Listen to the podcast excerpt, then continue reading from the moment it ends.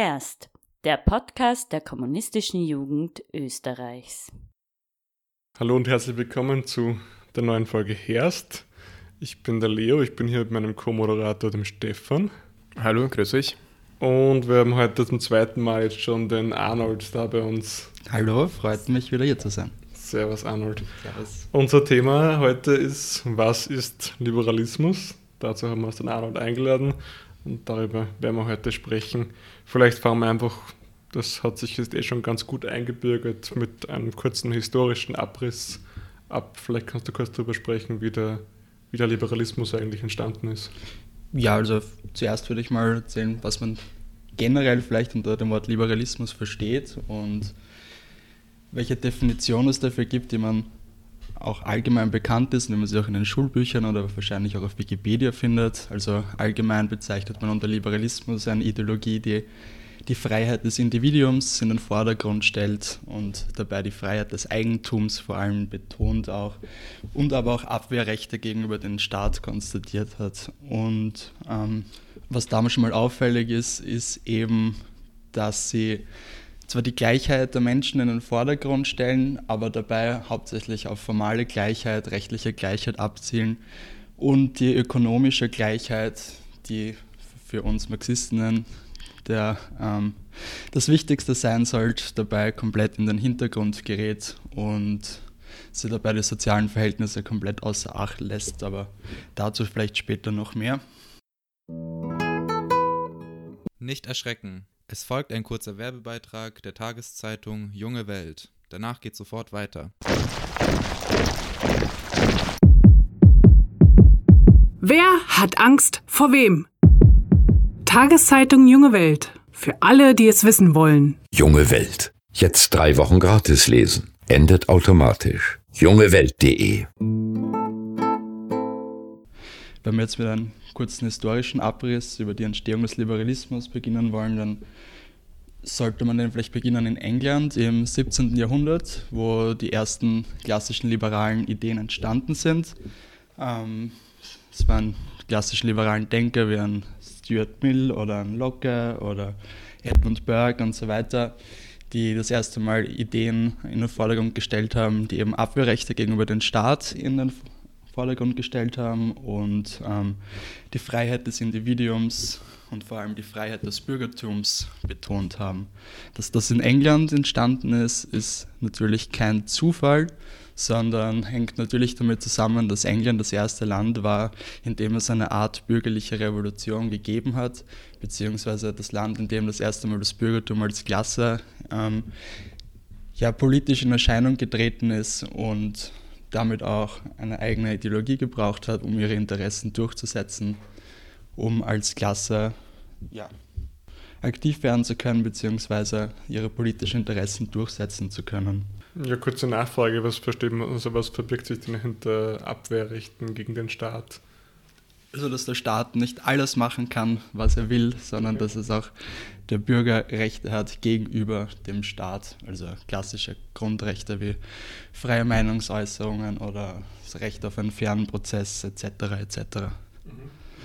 Und ähm, ja, was da eben auffällig ist, ist eben schon, dass die liberale Ideologie eben eng zusammenhängt mit der Geschichte des Bürgertums und dass liberale Ideen überall dort stark geworden sind, wo sich das Bürgertum immer mehr als Klasse selbstständig konstatiert hat und politisch aktiv geworden ist.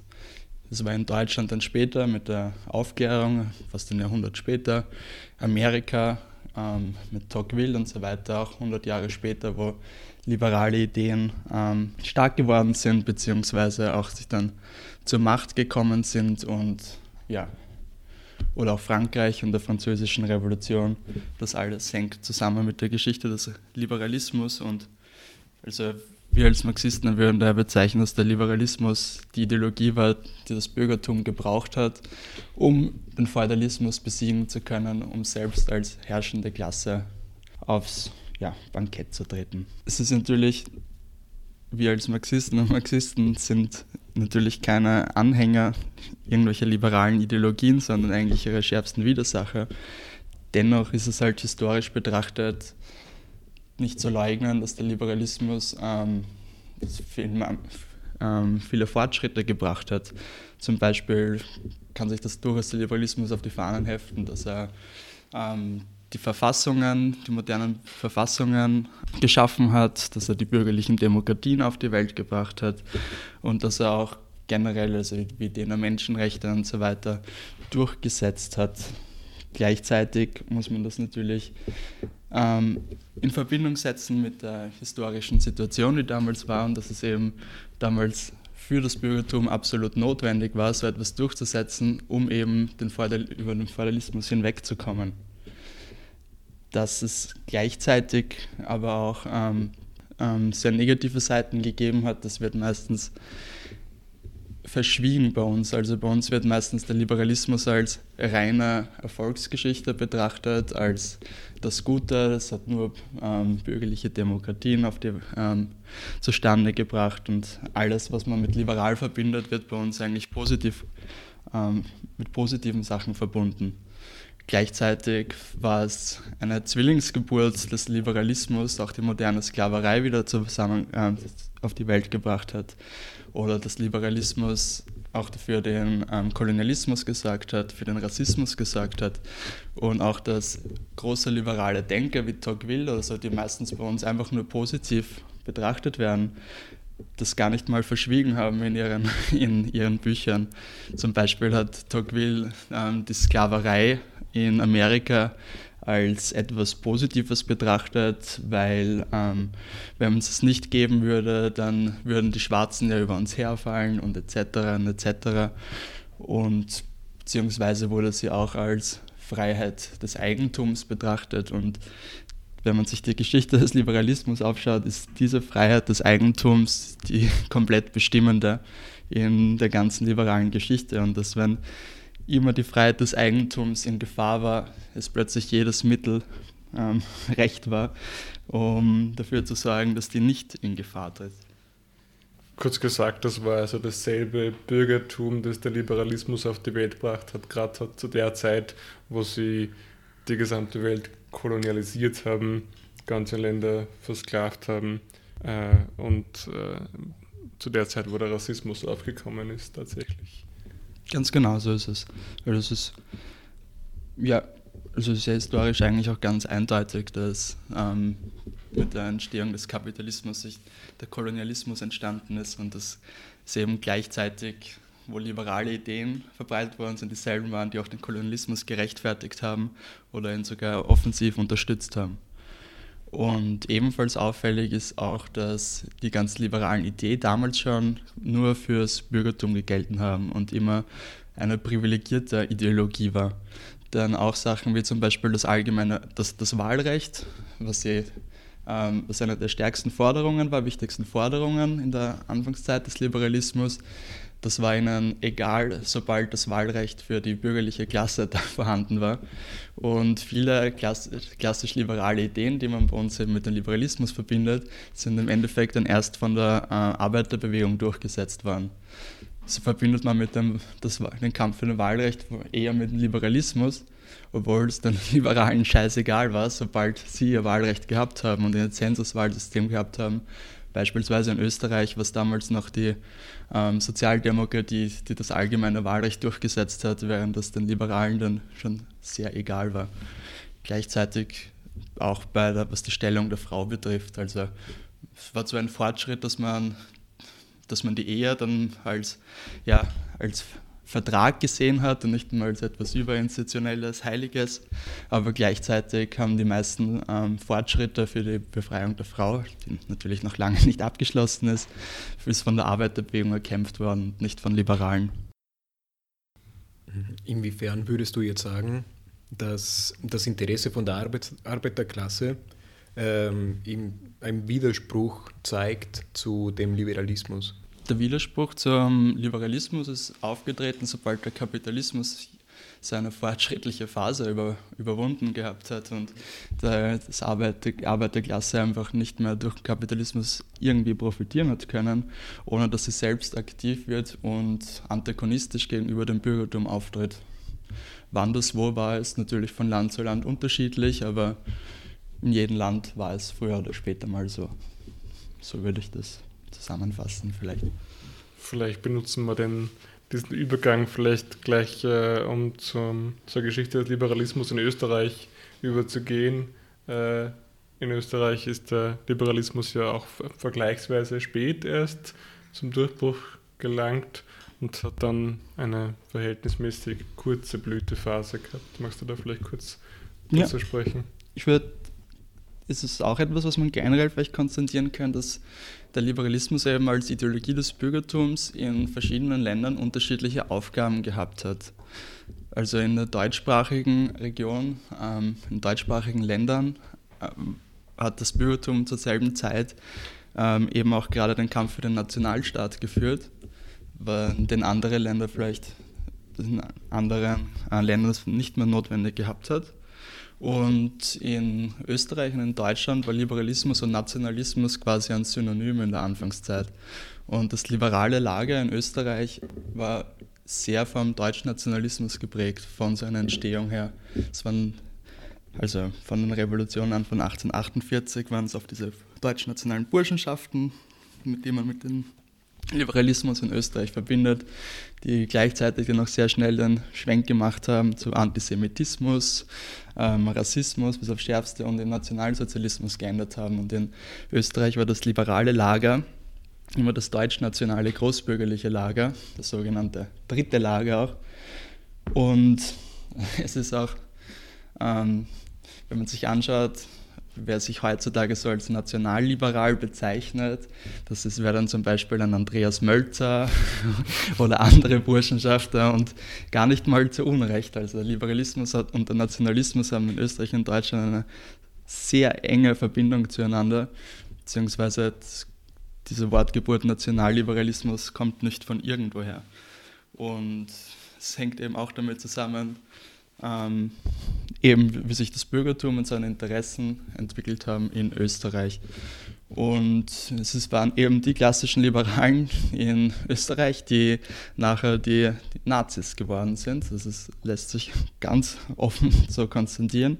Und es ist natürlich auch auffällig, dass ähm, nach dem Zweiten Weltkrieg das liberale Lager von der FPÖ gebildet worden ist, das sogenannte dritte Lager.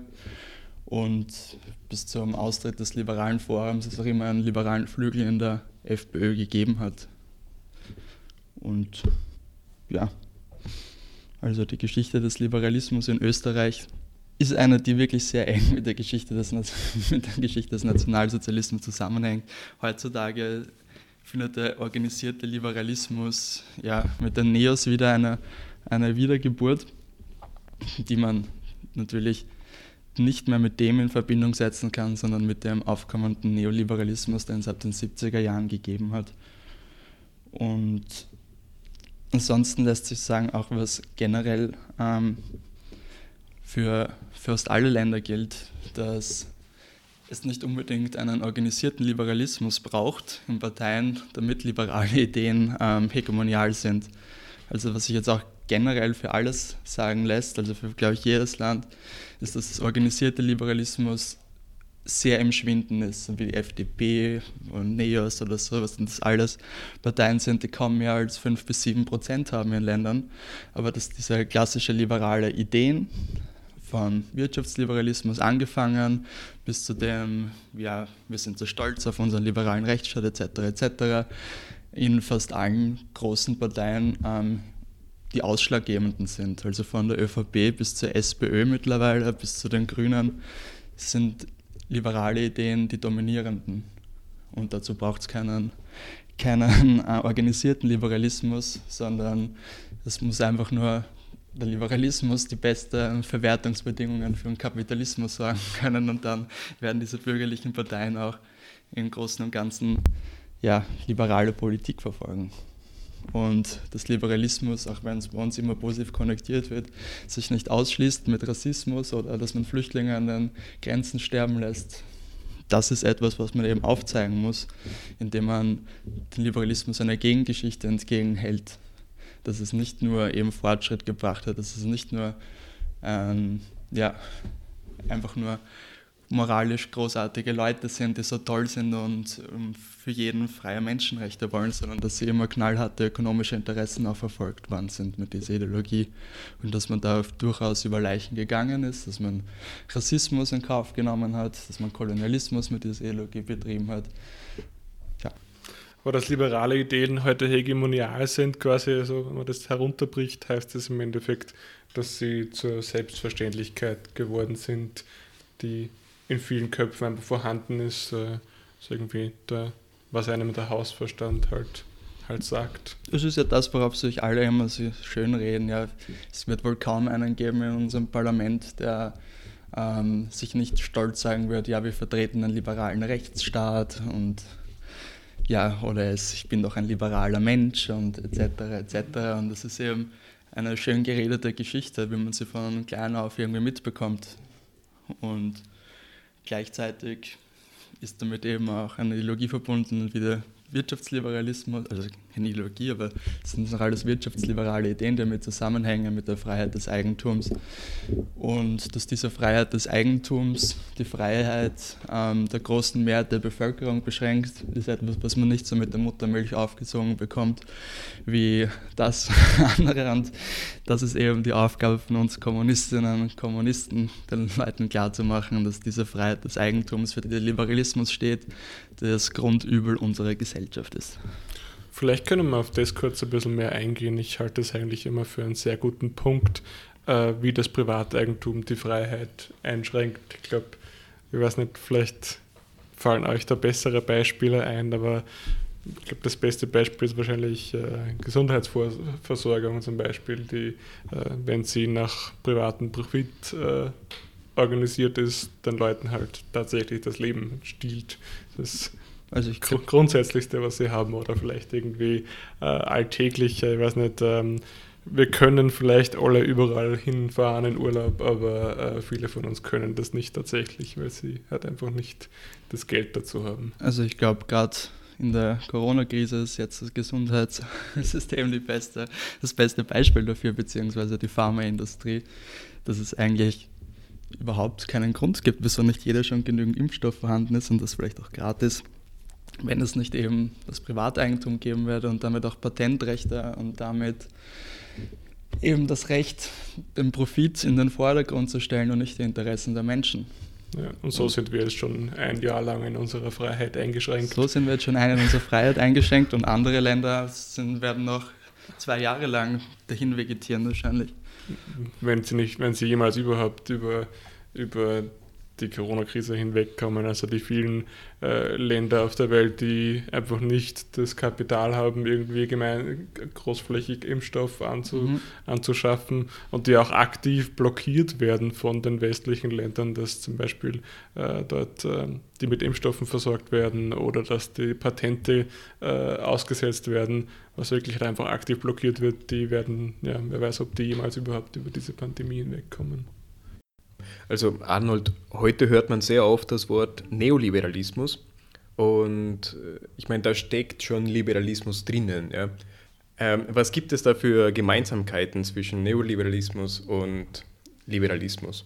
Ich würde, um die Frage zu beantworten, ein bisschen ausholen und nochmal in die Geschichte zurückgehen und eben die Aufgaben des Liberalismus haben sich eben gewandelt, so wie sich der Kapitalismus gewandelt hat. Und als die Epoche des klassischen Liberalismus endet spätestens mit dem Ersten Weltkrieg und auch mit dem, wie sich der Kapitalismus damals verändert hat. Der alte Kapitalismus hat noch die freie Konkurrenz gebraucht und hat sich dann später aber zum Monopolkapitalismus gewandelt und damit haben sich auch die Aufgaben des Staates gewandelt und es gibt dieses klassische Zitat dazu von Lenin, glaube ich, ähm, dass der Monopolkapitalismus nicht Freiheit braucht, sondern Herrschaft. Und die Rolle, dass, der, ähm, dass man mit liberalen Ideen das Bürgertum ähm, den Kapitalismus noch unterstützen kann, hat sich damit aufgehört. Und spätestens im Ersten Weltkrieg, wo der Staat wieder das Recht gehabt hat, über den Tod von, Milli von Milliarden Menschen zu entscheiden, stirbt auch der klassische Liberalismus. Ähm, mit dem Zweiten Weltkrieg ist sowieso ähm, der Kapitalismus auf den Rückschritt gewesen und war in einer Defensivposition und war auch gezwungen, gewisse Zugeständnisse zu machen, was den Aufbau eines Sozialstaates betrifft, etc. etc. Und liberale Ideen waren in der Zeit zwischen 1945 und 1970 eigentlich quasi tot in der Öffentlichkeit und sind dann wieder aufgekommen mit dem Neoliberalismus. Das waren hauptsächlich von ökonomischen ähm, Denkern gekommen, wie Friedrich August von Hayek, übrigens ein Österreicher, auf den wir nicht stolz sein brauchen, ähm, Milton Friedman aus den USA und Buchanan, einigen anderen. Und was sich der hat sich die alten Ideale des Liberalismus auf, den auf die Fahnen geschrieben, ähm, mehr Freiheit etc. etc. Hat damit aber eigentlich überhaupt nichts zu tun. Denn eben, wie gesagt, das Monopolkapital braucht nicht Freiheit, sondern Herrschaft. Und das Einzige, was Sie darunter verstanden haben, die Rolle des Staates zurückzudrängen, ist die Rolle des Staates aus den Bereichen zurückzudrängen, wo er den Leuten einen gewissen Nutzen bringt, nämlich den Sozialstaat zu zerstören und den Staat wieder darauf zurückzubringen, der reine Nachtwächterstaat zu sein, wie es Lassalle ausgedrückt hat, dass der Staat praktisch nur die, die Aufgabe hat, für die Sicherheit des Eigentums zu sorgen dass dieser Neoliberalismus nichts mit Freiheit zu tun hat, ist vielleicht lässt sich auch daran gut erkennen, dass er das erste Mal umgesetzt worden ist in der faschistischen Diktatur in Chile, die eine neoliberale Diktatur war und eben nichts mit Freiheit zu tun hat, sondern hauptsächlich mit der Freiheit des Eigentums, die auf Kosten von ähm, Zehntausenden Toten und einer brutalen Diktatur ein Leben erhalten worden ist und trotzdem ein neoliberales Wunderland gegolten hat, beziehungsweise der feuchte Traum eines jeden Neoliberalen war. Ähm, ebenfalls ist es auch die USA zum Beispiel als klassisch neoliberale Staat, wo sich der Staat aus allen Bereichen zurückgezogen hat, bis auf den, der auf seine repressive Seite. Seine repressive Seite wird im Neoliberalismus extrem ausgebaut, weil es eben notwendig ist, weil die Schwächung des Sozialstaats unweigerlich zu mehr Unruhen führt. Und wenn das jetzt, wenn das ein freies Musterland sein soll, in dem ähm, Repression immer mehr zunimmt gegen arme Leute, Hauptsache damit die Freiheit des Eigentums gewahrt bleibt, dann ist das, glaube ich, ein, ja, eine Art von Freiheit, mit der kein normaler Mensch etwas zu tun haben will, sondern eine Art von Freiheit, die nur für eine derart privilegierte Schicht gilt, dass 99 Prozent der Leute eigentlich kein, nichts Positives davon haben. Und ähm, das ist eben, dieser Neoliberalismus ist halt mittlerweile die führende Ideologie, beziehungsweise halt wird genutzt dazu, um den Sozialstaat zu zerstören. Und spätestens seit dem Untergang des realsozialistischen Lagers kann sie auch ungehindert herrschen, weil es einfach dieses Korrektiv im Osten nicht mehr gibt. Und der Thatcherismus in England war auch das, was in Europa zum ersten Mal so richtig schön angewendet worden ist. Und auch bei uns geht es seit den 90er Jahren immer mehr in diese Richtung. Privatisierungen, Sozialstaat ähm, zurückfahren, Studiengebühren wieder einführen, etc. etc. Und mit klassischen liberalen Ideen, also mit liberalen Idealen wie Freiheit, hat das eigentlich nichts zu tun, sondern sie werden nur missbraucht.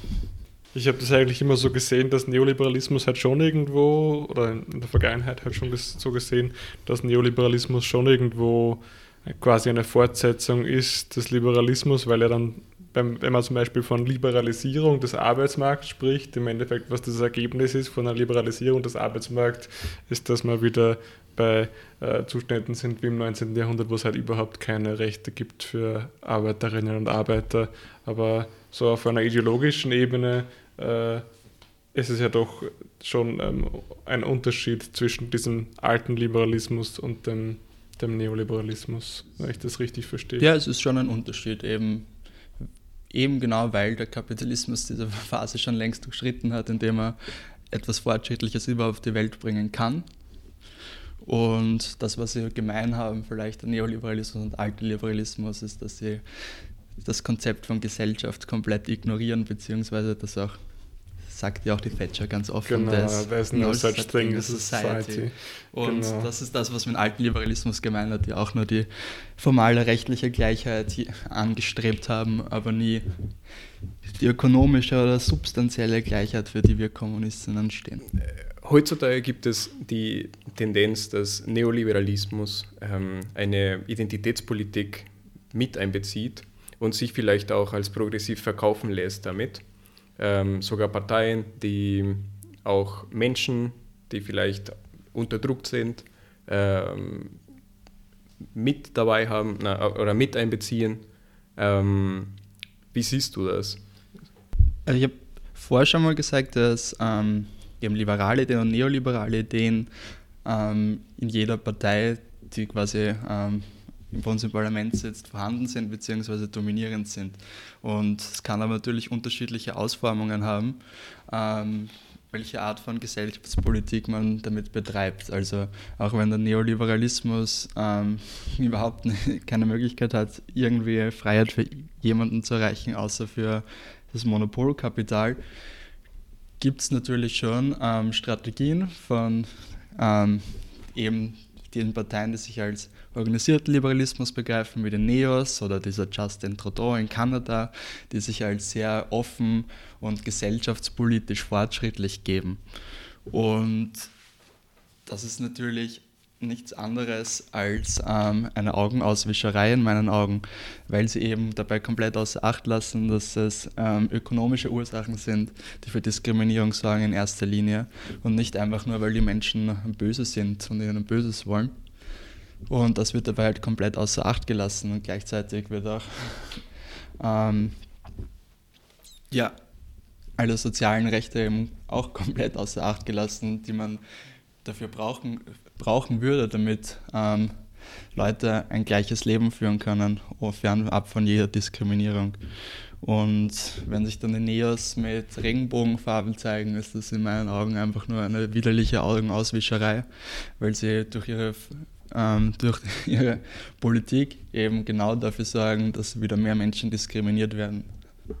Und es zeigt aber halt auch, dass der wie wandelbar der Kapitalismus ist, beziehungsweise wie anpassungsfähig er sein kann, dass er auf die, ähm, ja, auf die Bedürf also auf die Wünsche von vielen Menschen eingehen kann, indem er sich als, indem er eine unterschiedliche Moral predigen kann, ohne dass dabei tatsächlich etwas verändert wird.